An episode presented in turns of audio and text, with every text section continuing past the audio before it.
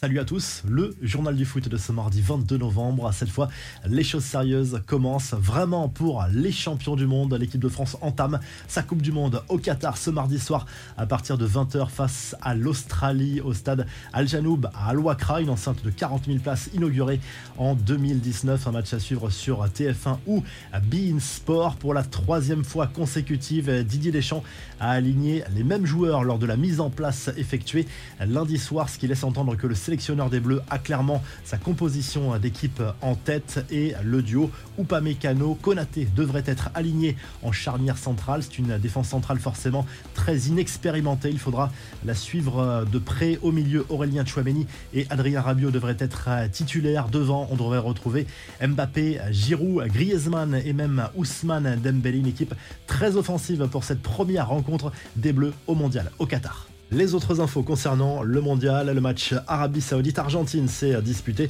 à la mi-journée et forcément a déchaîné les passions. Lionel Messi qui a confirmé avant cette rencontre que cette Coupe du Monde serait sa dernière, mais c'est surtout une image de sa jambe qui a été très relayée sur les réseaux sociaux. On y voit sa cheville en apparence très gonflée, mais en réalité, il s'agit visiblement d'une protection positionnée sur sa cheville pour le protéger d'une éventuelle blessure à l'entraînement.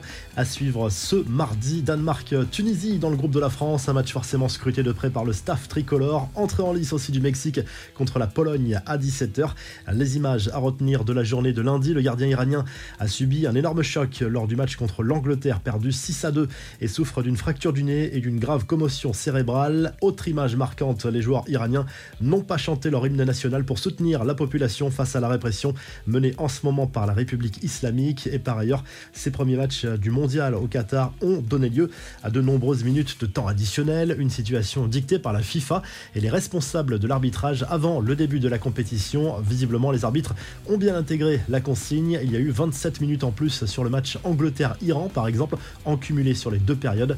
Dans le groupe de l'Angleterre, les États-Unis et le Pays de Galles ont fait match nul, un but partout et le premier choc de cette Coupe du Monde opposé le Sénégal aux Pays-Bas. Ce sont les Néerlandais qui sont sortis vainqueurs de ce duel. Score final 2 à 0, mais là aussi une polémique est née en marge de ce match entre les Néerlandais et les champions d'Afrique, puisque de très nombreux spectateurs ont visiblement réussi à entrer sans billet pour assister à ce match de la Coupe du Monde. C'était porte ouverte dans l'enceinte qatarienne.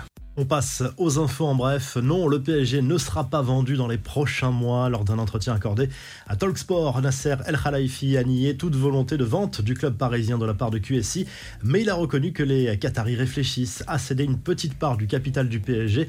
Le président des champions de France en titre affirme avoir été approché par des potentiels acquéreurs prêts à mettre 4 milliards d'euros et même plus sur la table.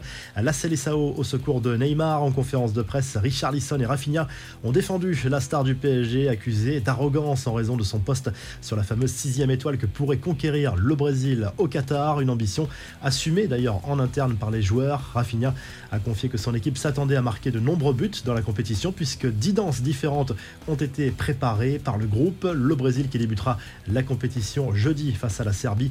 Enfin, le tirage au sort des 32e de finale de la Coupe de France a été effectué. Le Paris Saint-Germain ira défier Châteauroux. Lyon recevra Metz et Marseille se rendra sur le terrain du Yar Football Club, un club de National 2. Seules deux rencontres verront s'opposer les clubs de Ligue 1. Lille recevra 3 alors que Strasbourg accueillera Angers.